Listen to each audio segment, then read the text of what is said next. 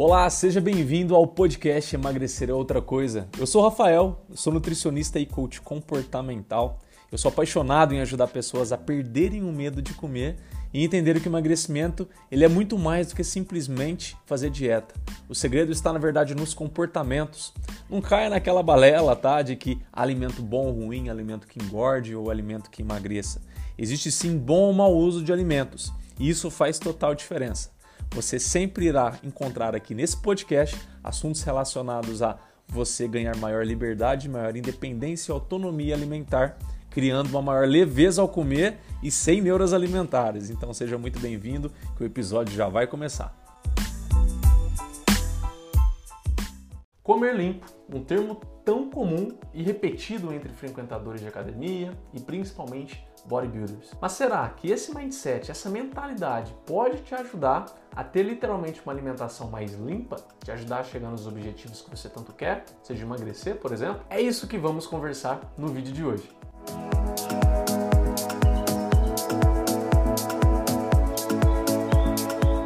Se aprender sobre esse tema pode te ajudar, pode ajudar a melhorar a sua alimentação, os seus hábitos, não esquece de deixar o seu dedo no like aqui abaixo, assim a sua forma de me ajudar, de levar esse vídeo até outras pessoas com a mesma necessidade com a sua, para ajudar elas também. E claro, né, se você não é inscrito no canal ainda, às vezes até caiu aqui de balão e esse assunto te interessa, essa forma de trabalhar esse assunto te interessa, se inscreve aqui abaixo no botão. Não esquece de tocar no sininho também, porque assim o YouTube vai sempre te notificar quando novos vídeos como esse aqui saírem.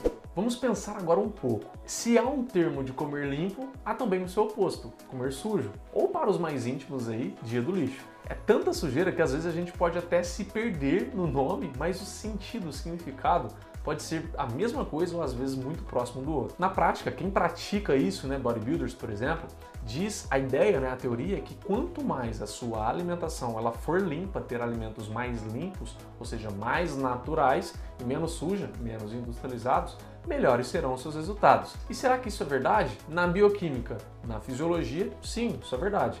Na vida real, não. E por que não? Eu quero que você entenda que quando a gente considera a bioquímica, quando a gente considera a fisiologia, a gente não está considerando que hoje, em pleno 2020, não sei quando você vai ver esse vídeo, o maior empecilho, a maior barreira para as pessoas conseguirem ter resultados, por exemplo, emagrecendo, é a mentalidade dela. São as emoções que estão nessa pessoa. Você tem ideia, relatos que mostram que só a ansiedade afeta quase toda a população mundial.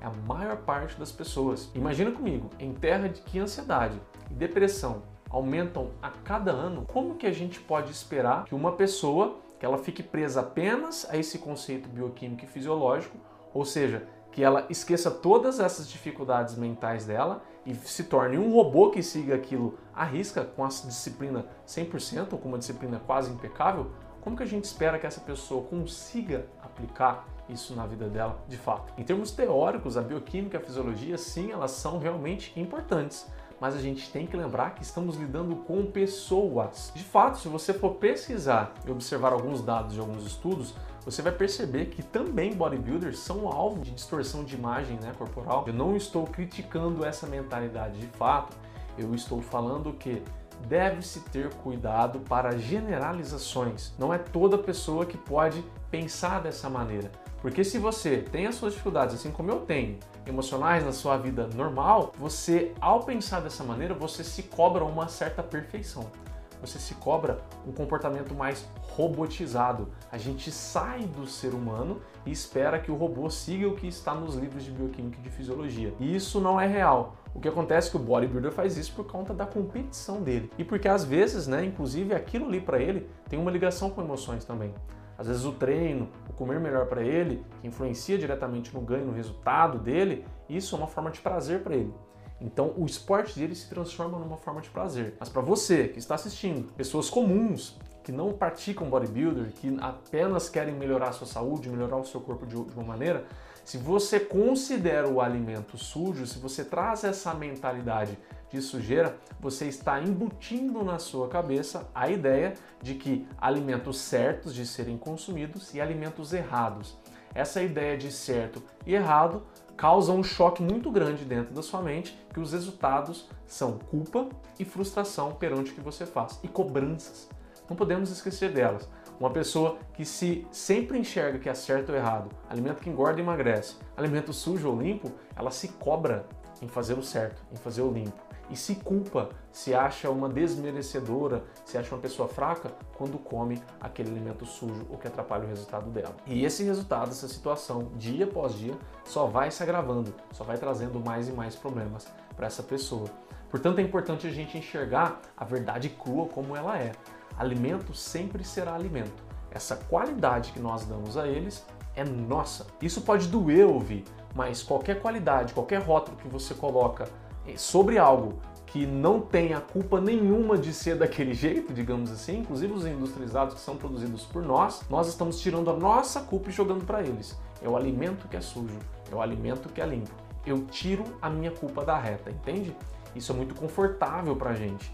É importante a gente entender que não há alimento sujo, não há alimento é, limpo, não há alimento que emagrece, não há alimento que engorda. Assim, bom ou mau uso de alimentos. Assim, infeliz ou feliz uso de consumo de alimentos. Assim, harmoniosa ou desarmônica relação com os alimentos. A responsabilidade está sobre mim, sobre você, sobre nós. Muitas pessoas não gostam dessa responsabilidade e preferem o quê? Tirar esse peso dos ombros, jogando a culpa nos alimentos, que não tem nada a ver com isso. Mas eu quero que você pense por um minuto como seria se você tirasse esse rótulo, se você não mencionasse, não enxergasse mais dessa maneira os alimentos. Se alimentos fossem sempre alimentos e o seu foco estivesse sempre na forma como você faz uso deles, na relação que você está tendo com eles, como seria? Será que você teria culpa? Será que você se enxergaria uma pessoa incapaz de fazer uma alimentação melhor, de conseguir o resultado que você quer? Pense por um momento sobre isso, porque na minha experiência com os meus pacientes, quando há essa mudança na, na, mentalidade, a pessoa passa a enxergar dessa maneira mais humana, a vida dela tende a melhorar, inclusive os resultados dela tornam-se muito mais fáceis e palpáveis. E nesse vídeo então você aprendeu que dar rótulos aos alimentos de sujo ou limpo, de certo errado, que emagrece ou engorda, isso está mais ligado a gente. Está ligado principalmente ao nosso egoísmo de tirar a responsabilidade dos nossos ombros. A partir desse momento, você entendeu que alimento sempre será alimento seja alimentos naturais que crescem da terra ou alimentos que a gente fabrica, né, os, os industrializados. O que vai de fato dizer se você tem bons resultados em termos de saúde ou seu corpo com os alimentos é o seu comportamento, é o uso que você faz deles. E você, o que pensa sobre isso? Qual é a sua opinião? Me conta aqui abaixo nos comentários que eu vou ler uma por uma, que eu achei isso muito bacana. Obrigado até aqui, eu vejo você no próximo vídeo. Até lá!